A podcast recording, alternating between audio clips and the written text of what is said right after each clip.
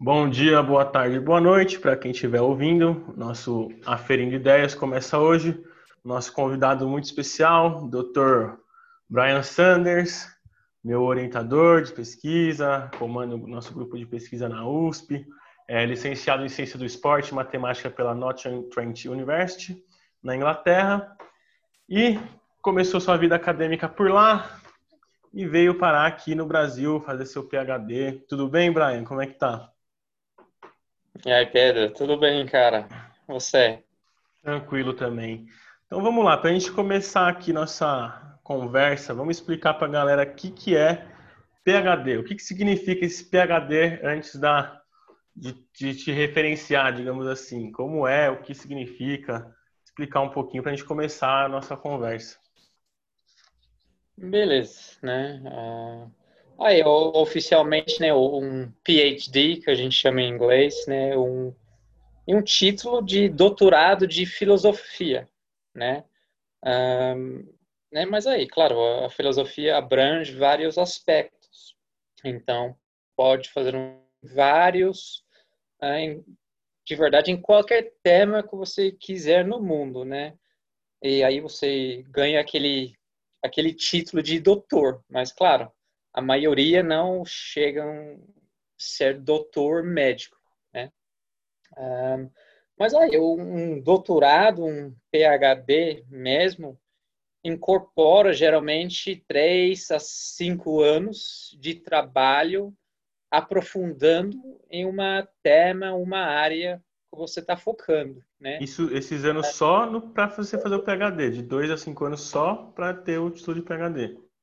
Exato, exato. Claro, depende uh, do tamanho do projeto que você está fazendo, da área, do, do país onde você está fazendo, mas no geral eu acho entre três a cinco anos ter aquele aquele tempo médio que demora para fazer né? E assim, para você chegar nisso, tem que passar algumas fases antes, né? Você tem que ter alguns títulos antes, um mestrado, um doutorado e assim como é começar nisso, entrar nessa vida assim lá na, na Inglaterra, que foi onde você começou.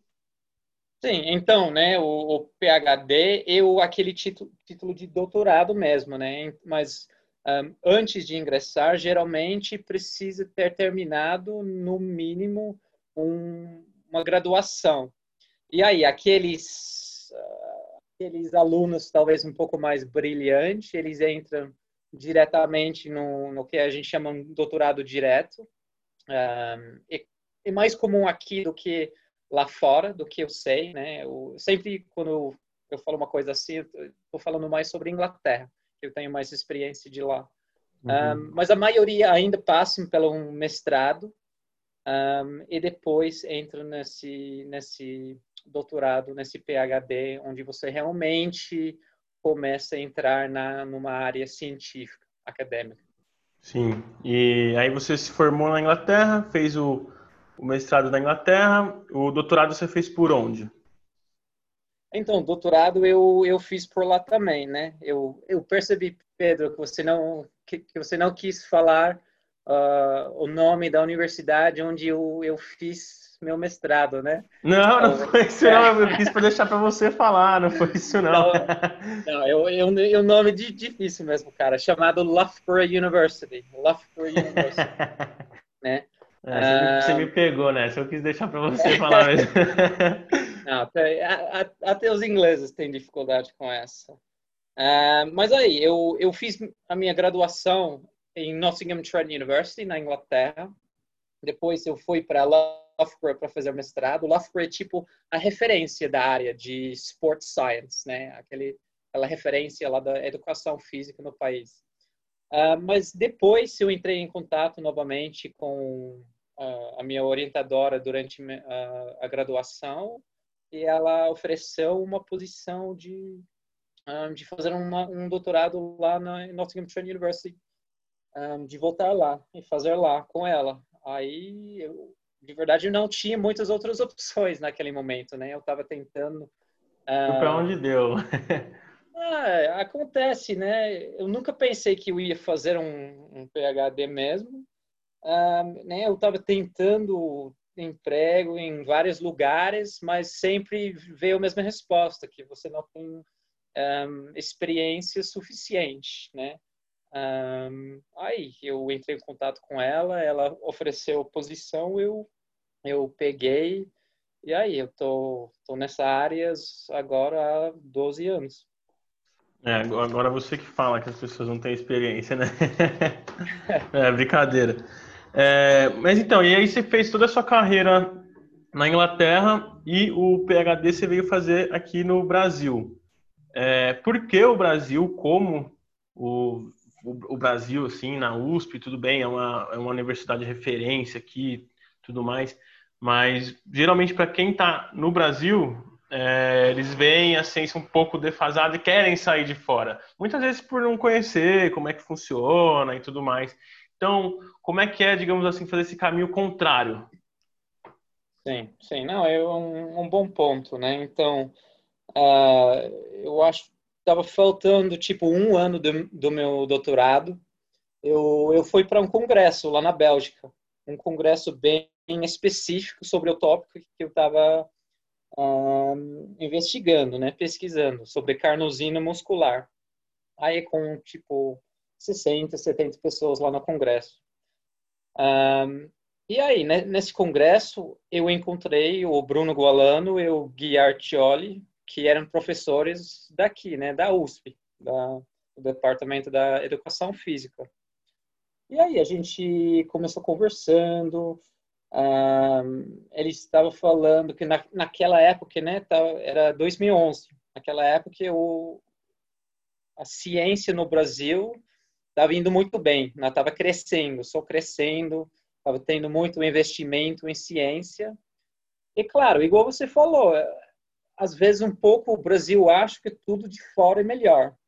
Então, também eles queriam atrair pesquisadores de fora. Então, né, eu estava terminando, ele estava precisando de alguém de tipo liderar um projeto.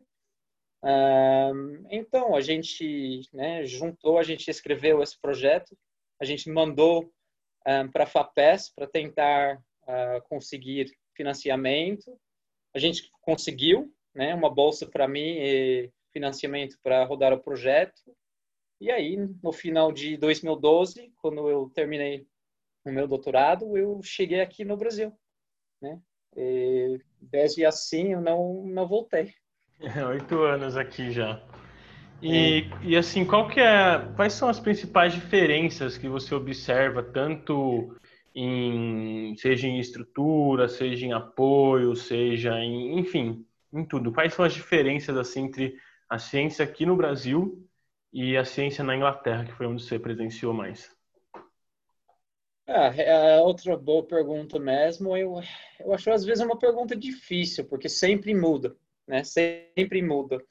Uh, por exemplo, né, eu, eu sempre falo para o pessoal que o tipo de projeto que eu gosto de fazer, que seja a, a projetos investigando tipo recursos nutricionais, eh, suplementos para melhorar performance, né, desempenho esportivo. Em geral, é difícil de obter financiamento lá na Inglaterra, na, na Inglaterra para isso.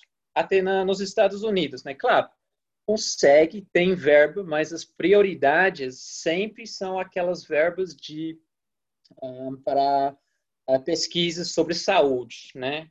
Tem, temos várias crises mundiais uh, com obesidade, populações envelhecendo. Então, uh, geralmente esse é o foco. Então, lá na Inglaterra, eu nunca ia conseguir financiamento igual eu consegui aqui para o tipo de pesquisa que eu, que eu queria. Caramba, é, é engraçado falar isso, né? Geralmente a gente pensa o contrário, que lá você vai ter um financiamento muito maior em qualquer área, assim, você nem, você nem imagina, Sim. você acha que qualquer área vai ser bem melhor do que aqui, né, financeiramente falando.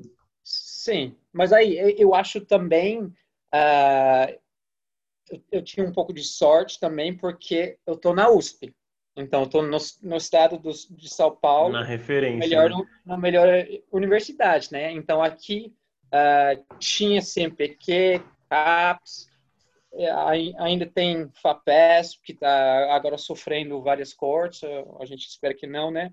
uh, mas o que as pessoas não perce percebem que esses uh, fontes de recursos são muito importantes aqui e, e realmente um, né, por exemplo aqui em São Paulo a gente claro todo mundo está competindo para verba aqui mas você só está competindo para verba do Fapes com outras universidades em São Paulo lá na Inglaterra né? Por exemplo, Nottingham Trent University, onde eu fiz meu doutorado, né? Uh, uma universidade razoavelmente pequena. Se eu estou querendo concorrer com aqueles grandes universidades tipo Cambridge, Oxford, eu vou perder, porque aqueles são as referências da, da área. Então lá Mas... você você compete com todas as universidades do país ali, então não é de, que nem sim. aqui que é por estado tudo.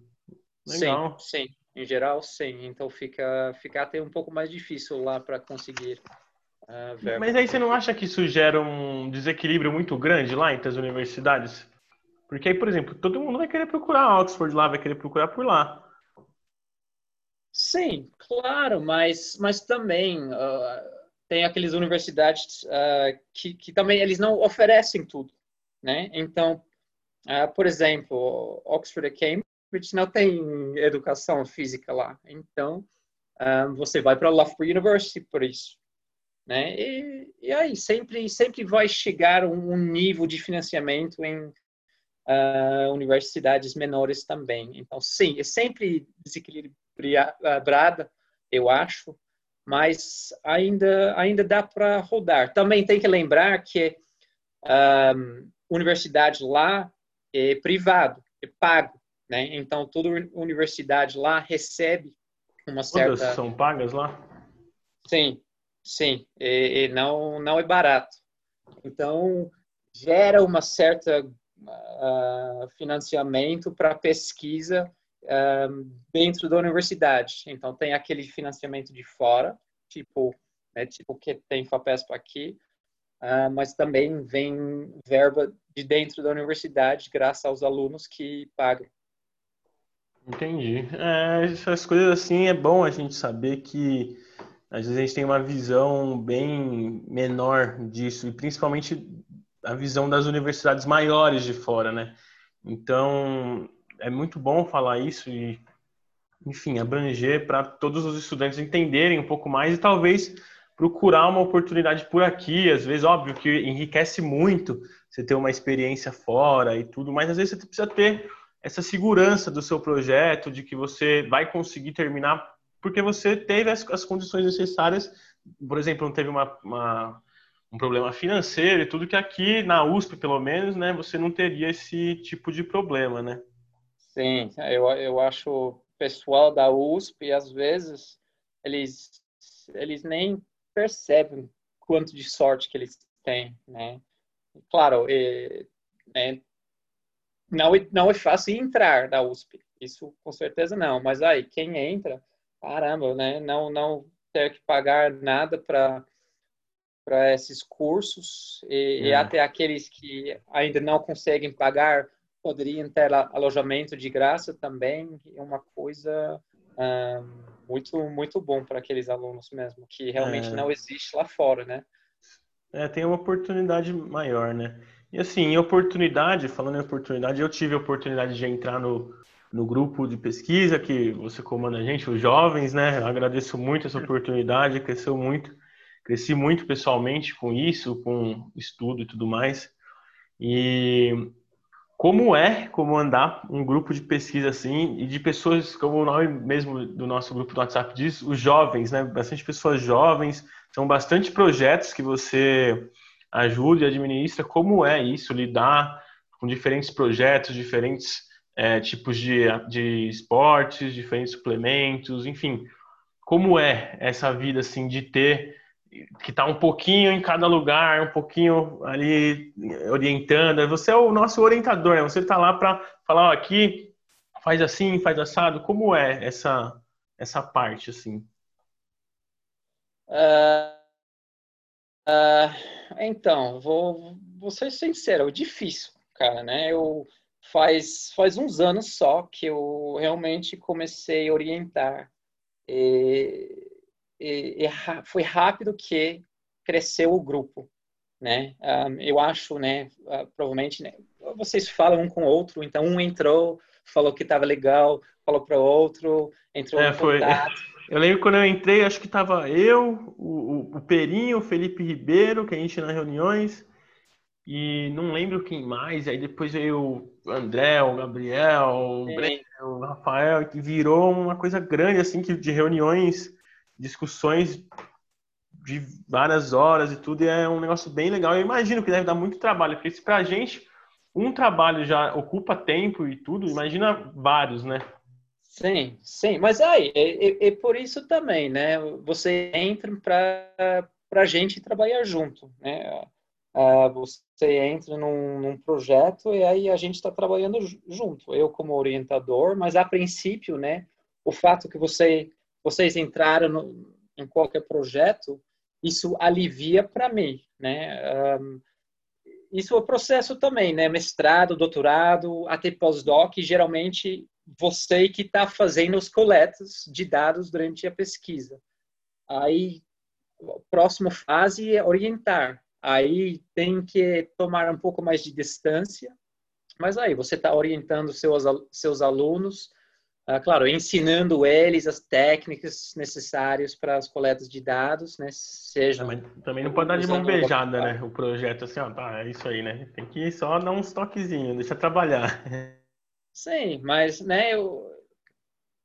claro, o pessoal tem habilidade diferente também, né? Então, tem, tem alguém que entra num projeto, eu, eu só preciso mostrar uma coisa para eles uma vez e já pegam o jeito e eles voam. Tem outras pessoas que às vezes precisa ser mostrado duas, três, quatro vezes, né? E, é, eu, sou, eu sou um deles. não, não é um, um problema, né? Ainda pode virar um, um aluno muito bom. E, e, também tem, tem pessoas com mais habilidades cerebrais um, do que praticais e, e do outro jeito também. E tem aqueles que são muito bons nos dois. E claro, no final chega aqueles que também não são muito bons nos dois. uh, Mas aí é um processo, né? Eu acho, eu acho isso. Você tem que perceber, você tem que refletir um pouco ao longo do processo, né? Pensar, eu estou gostando desse processo, eu estou indo bem nesse processo, eu consigo mandar bem nesse processo, porque às vezes as pessoas fazem muito esforço, porque um projeto é muito esforço e eles não gostam. E aí, eu acho que você tem que tomar conta. Se você não está gostando do processo, talvez a vida acadêmica não é para você. Isso não tem problema. Um, mas melhor, talvez, sair antes de começar um doutorado que, que, que demora quatro, cinco anos da sua vida, né?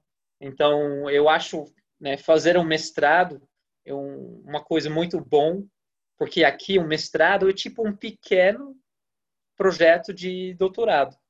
Às vezes não tão pequeno, mas a princípio isso. Então, já passa essa experiência para a pessoa para ver se eles realmente conseguem aguentar essa vida de, de, eh, de ciência, essa vida acadêmica. É. E assim, a maioria dos projetos que a gente faz lá no nosso grupo é de relacionado a esporte, performance, tudo.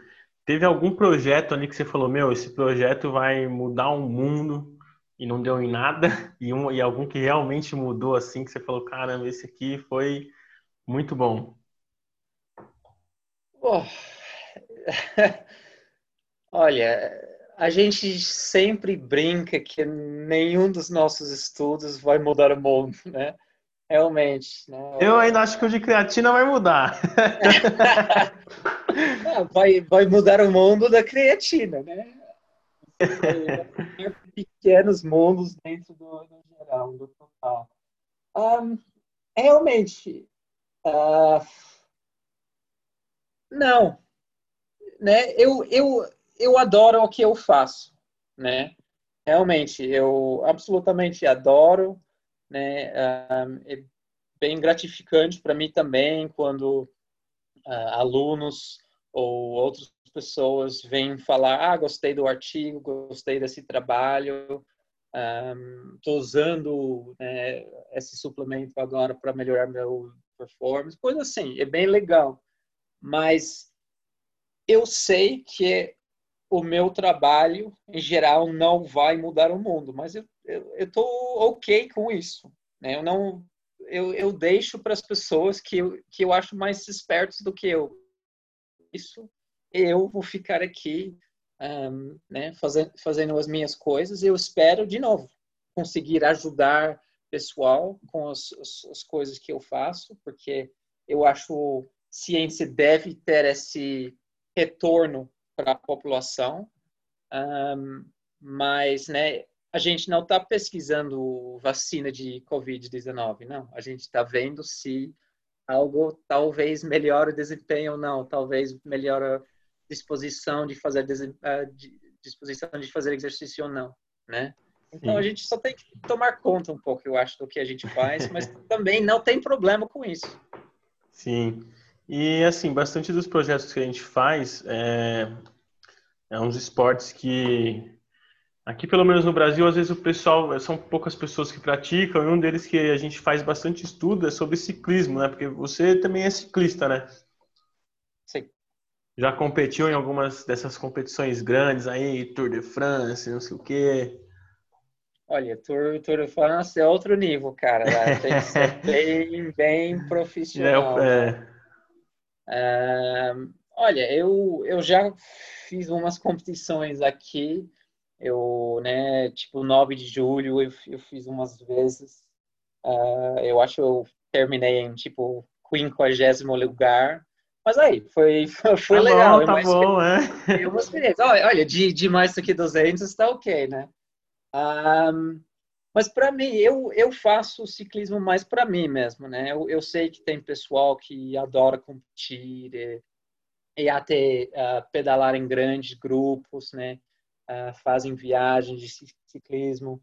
Um, mas para mim, eu, eu adoro um, por conta do exercício que, que melhora a minha saúde, né? Mas também para a saúde mental, né? Eu, eu vou lá, pedalo durante várias horas, né? pensando em nada ou até pensando nos problemas que eu estou tendo, como resolver. Então, para mim, ciclismo é um é mais pra... que um que apenas para competir, né? É, sim, É sim. uma terapia.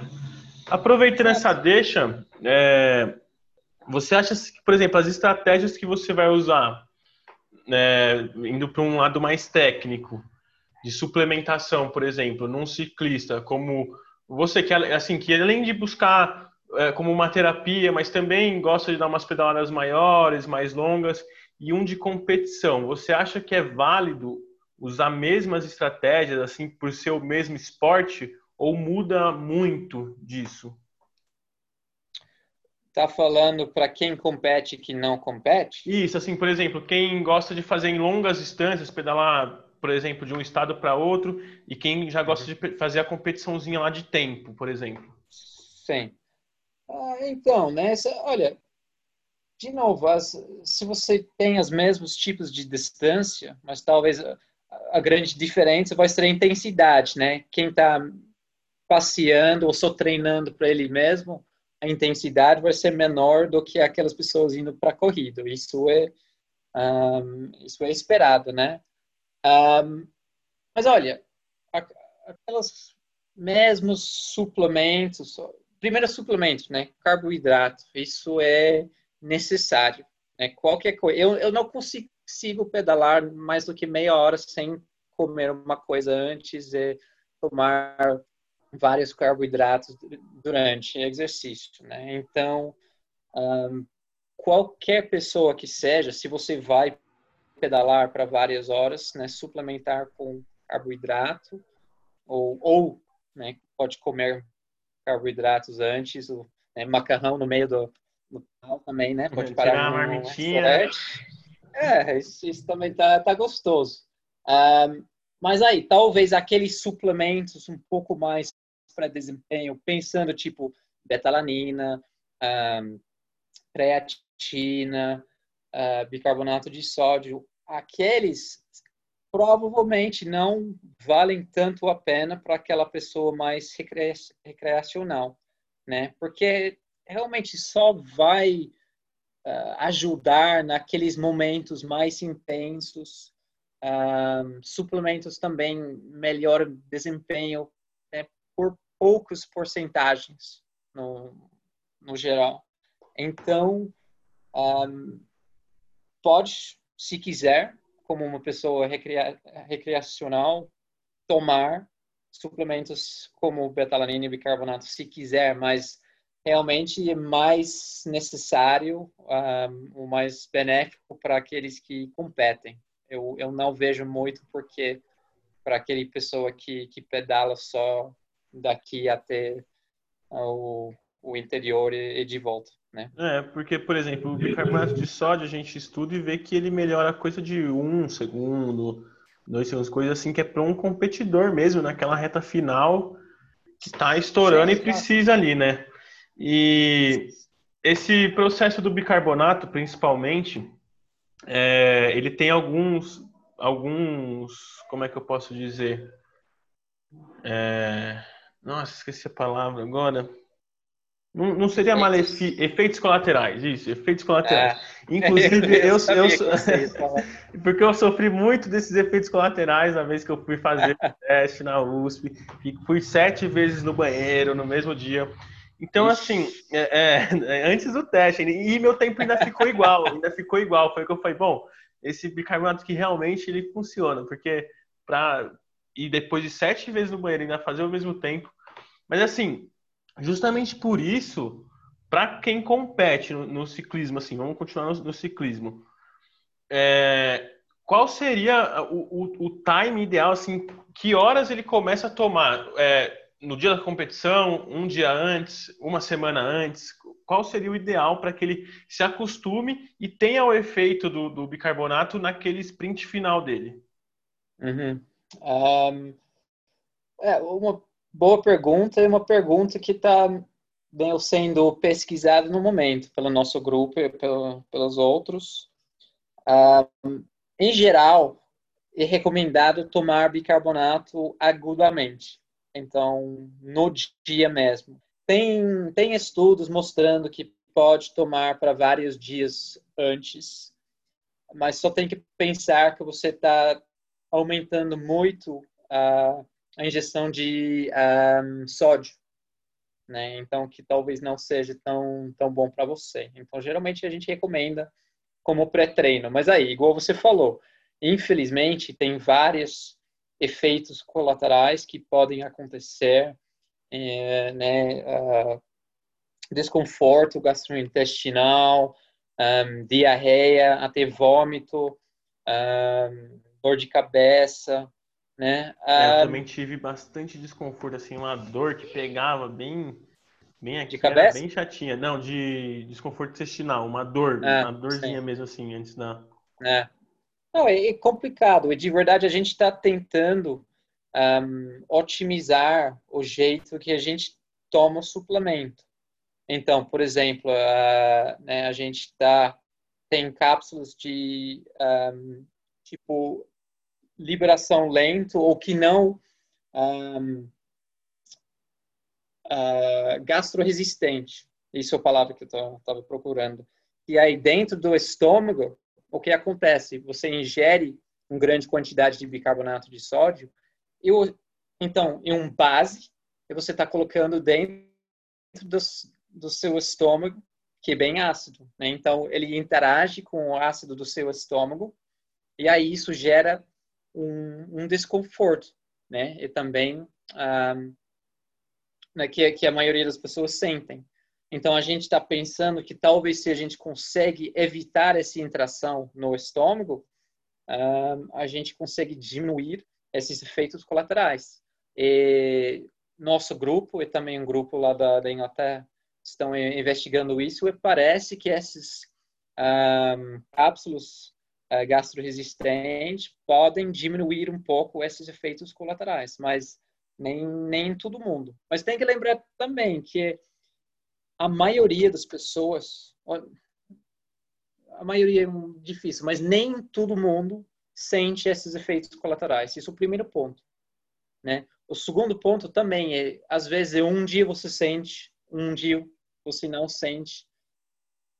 E aí, terceiro, para aquele atleta que pode, que talvez vai ajudar para melhorar o desempenho, aquele 0,5%, 1% que pode fazer a diferença, às vezes, para ele, vale a pena, né? Porque atletas, a gente sabe que eles aguentam mais dor do que a gente.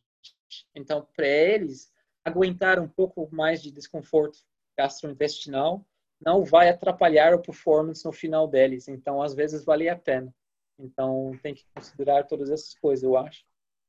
É, então, e assim, o, o, o, atleta ele vem já com essa preparação. Provavelmente ele faz alguns testes antes, parecidos, para ver como ele vai reagir. E qual, qual, que é a dosagem de bicarbonato assim, que, que o grupo está pesquisando? É por quilo? É uma dosagem específica? Como é que é? Sim, uh, normalmente relativo ao peso. Então, a dosagem mais comum é 0,3 gramas por quilo de peso. Né? Então, para aquela pessoa entre 70 e 80 quilos, né, geralmente é tipo entre 21 e 24 gramas de bicarbonato. Então, é muito mesmo. E aí, né, geralmente vem em pó, mas pode ou dissolver, dissolver em água, que aí teria um sabor um pouco horroroso, mas aí um, ou colocar em cápsulas. Mas daí teria uns tipo 24 cápsulas em engolir também. É, é, então eu tava fazendo as contas aqui, eu tomei mais ou menos umas 33 gramas, então acho que foi por isso que aconteceu também as coisas, né? É. Sim, também, é, é, bastante mesmo, né? Tem, tem pessoas que, que tomam menos, tem, tem, tem uns estudos mostrando que talvez 0.2 seja suficiente um, para me melhorar desempenho, então um terço a menos.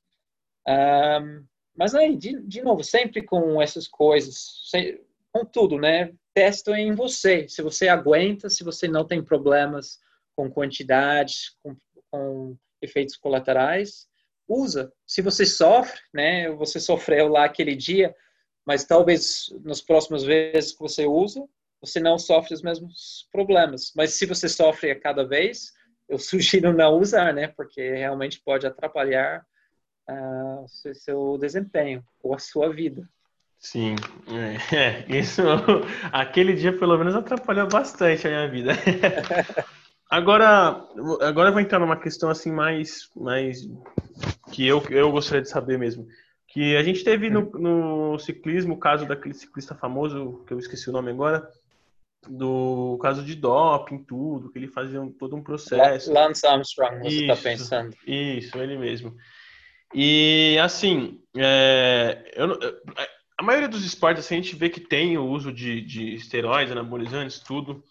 É, então, você acha que quando acompanhado, isso eu não sei se tem algum estudo, se você pode dar uma opinião pessoal, quando acompanhado, assim, de um, um anabolizante, tudo bem estudado, junto com o suplemento, ele pode prejudicar esse efeito do suplemento? Ou, ou ele, ele inibe, ou ele melhora? Porque, assim, se, provavelmente quem usa o anabolizante vai ter um desempenho melhor do que quem não usa em diversas coisas. Uhum. É, mas se a gente colocasse uma pessoa que usa com uma pessoa que não usa e suplementasse os dois, você acha que o suplemento em si, o efeito do suplemento em si, ia fazer muita diferença, assim, para um ou para outro? Uh, olha, primeiro, eu duvido que tem estudos sobre isso, né? Só porque a, é, a maioria dos uh, das coisas que estão proibidos, então considerado doping, um, são considerados doping porque eles podem fazer mal à saúde. Então, né, tem, tem uma questão ética para pesquisar eles. Claro, tem, tem umas pesquisas em alguns, uh, pensando em tipo EPO, e anabolizante, né? Um, então, não tem esses dados. Mas aí, outra coisa é também exatamente por isso que entra nessa parte de doping é que realmente os, as coisas proibidos, os produtos proibidos geralmente melhoram desempenho muito mais do que os suplementos que a gente né, testa no laboratório hoje em dia. Né? A gente veja com ah, todos esses, né, betalanina, cafeína, creatina, vai ver né, um melhor de 1%, 2%, por aí, uma coisa por aí. Mas um, com, tipo, esses outros uh, produtos, talvez EPO, que, que pode aumentar a quantidade de um, uh, red blood cells, né, ou células vermelhas de sangue. nem, a, nem HM beta funciona para isso? Outro dia eu, eu, tava, eu li um estudo sobre ele que comparava com uma pessoa que tomou anabolizante com quem tomou ele, e não lembro se era isso mesmo, mas que quem tomou ele, sim, os, os efeitos eram muito, quase iguais de quem tomou. Sim, como, como explicar isso? Por quê? Porque eu imagino Exato. que isso seja mais uma enganação, assim, mais uma pesquisa que tem falhas, que a gente pode achar falhas nela para justificar. Não, exato, não, eu, eu já vi esse, esse gráfico mesmo, né? Tem, tem uns, uma série de estudos mostrando ganhos absurdos em massa magra e, e, e força com HM-beta e HM-beta com ATP, um, bem parecidos ao, aos melhores com, um, eu acho, uh, testosterone, né? Um, e aí, uma coisa absurda. A gente nunca esperaria um aumento assim. Então, né, esse é outro assunto de talvez um desenho mal feito. Uh, né, as pessoas que rodaram esse estudo têm alguns conflitos de interesse, uh, mas em geral suplementos tipo uh, legais no mercado né, eles não vão ter o efeito nem, nem um pouco perto do que aqueles ciclistas estavam tava tomando. É. Né? é aquilo, né, também. Se fosse esse efeito todo aí, já estava vendendo a, a rodo em loja, ia ter muito mais gente pesquisando sobre, né? Muito mais pessoas, assim, com, com diferentes tipos de pesquisa, de desenhos de pesquisa e tudo mais, né? Uhum. Então, uhum. Brian, agora aqui para a gente entrar na nossa reta final, Vamos lá, esse aqui é mais para quem está começando a universidade agora, pensa na, na carreira acadêmica. Como começar? Quais são os primeiros passos? É, qual é o primeiro projeto? Qual é o primeiro título que ele vai ter? É, que eu, sei, eu sei que assim, quando a gente está na faculdade eu comecei a tocar na iniciação científica, aí depois você uhum. vem com o projeto de mestrado, mas assim, é, como entrar nisso? Como ir atrás? Onde tem seleção, onde tem editais, isso eu acho que é importante falar que muita gente às vezes vem perguntar pra gente tudo é. e tem que saber falar, tem que saber, a pessoa também tem que ir atrás de, de ir e participar desses processos e tudo, então como começar? Sim, uh, essa é uma boa pergunta mesmo, eu acho uma pergunta importante. E aí, igual, igual você falou lá, né, onde e quando começar seria durante a graduação, eu acho, né? Procura uma possibilidade de IC, né? E, e aí, primeira coisa, onde procurar? Online, né? Ou na, na sua faculdade. Né? Primeira coisa seria provavelmente isso. Pergunta para seus professores. Eu acho que provavelmente vocês fizerem isso, né? Eu tenho vários alunos, como você sabe, do São Camilo, mas, infelizmente, lá em São Camilo, eu acho que tem pouco pesquisa e não tem um, iniciação científica. Então. É, são poucos uh, projetos lá que tem. Eles, eles não. E também lá na São Camilo não tem muita estrutura para uns projetos muito sim. tão grandes que nem o que a gente faz. Exato. Mas aí, eu, eu acho que foi o, o Pedro Perim mesmo que, que foi o meu primeiro aluno de IC. E aí, ele, ele foi atrás, ele, eu acho que ele pesquisou um pouco na área de interesse dele. Então, né, você olha lá uh, online, procura uns artigos e você veja lá, ai, o Bruno Gualano, o Gui Artioli, o Hamilton Rochelle, o Brian Saunders, Emer Dolan, da Universidade de São Paulo. Pensa, ah, legal, né? Tá bem perto.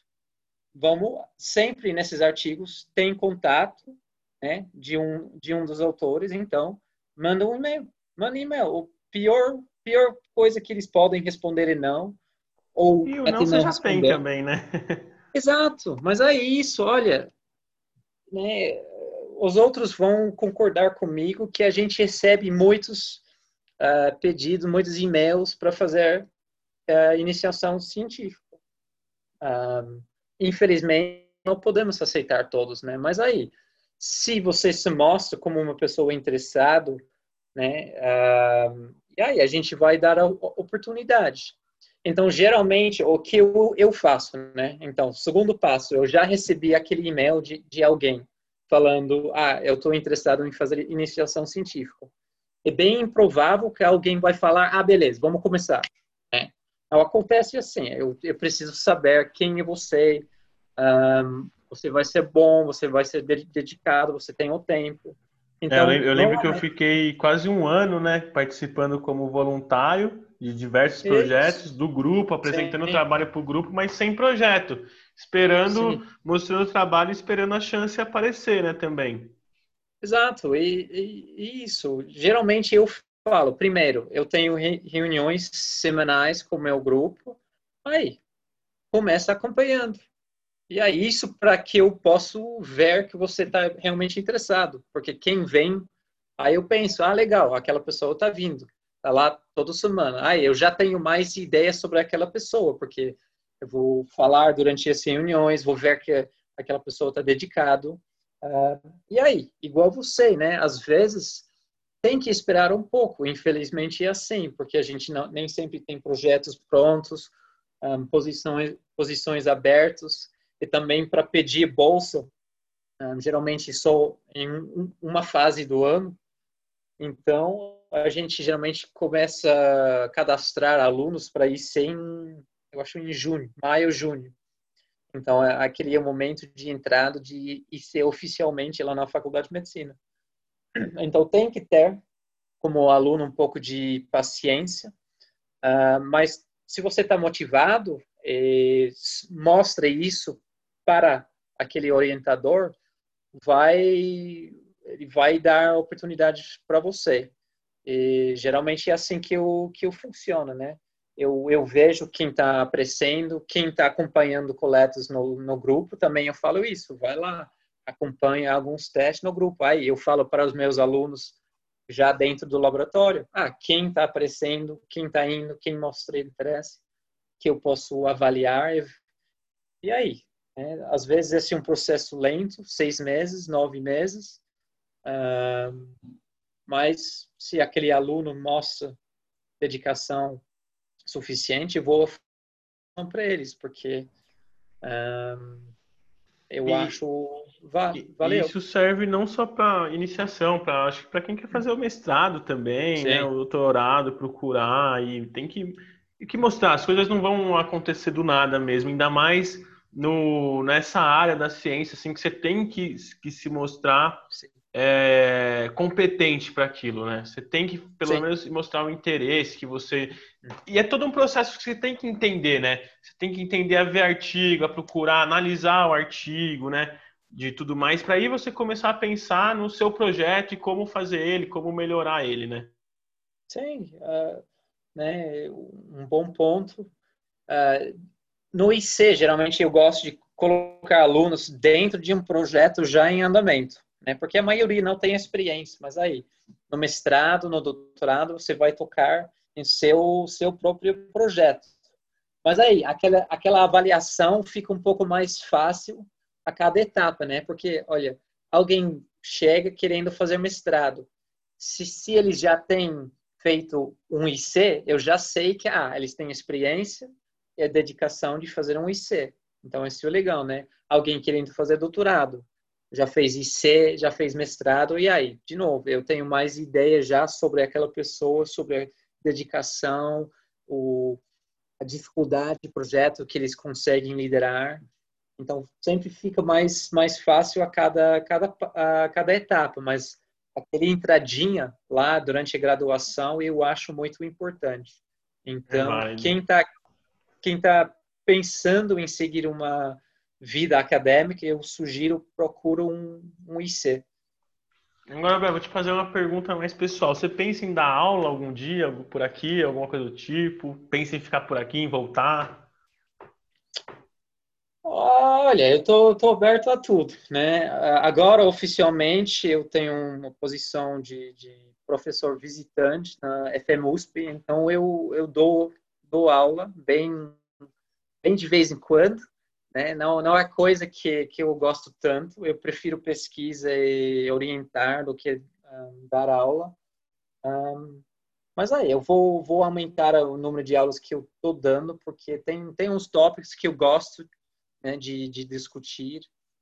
Uh, né? eu, eu gosto mais daqueles aulas mais práticas ou mais abertos, tipo seminários, em, em qual você pode discutir com, com o aluno, ao invés de só né, falar durante uma hora sem, sem parar, mostrando os slides. Isso que eu gosto muito, muito mais. Então, ano que vem eu vou oferecer alguns, uh, algumas disciplinas lá na Faculdade de Medicina que vão abordar umas temas, temas assim.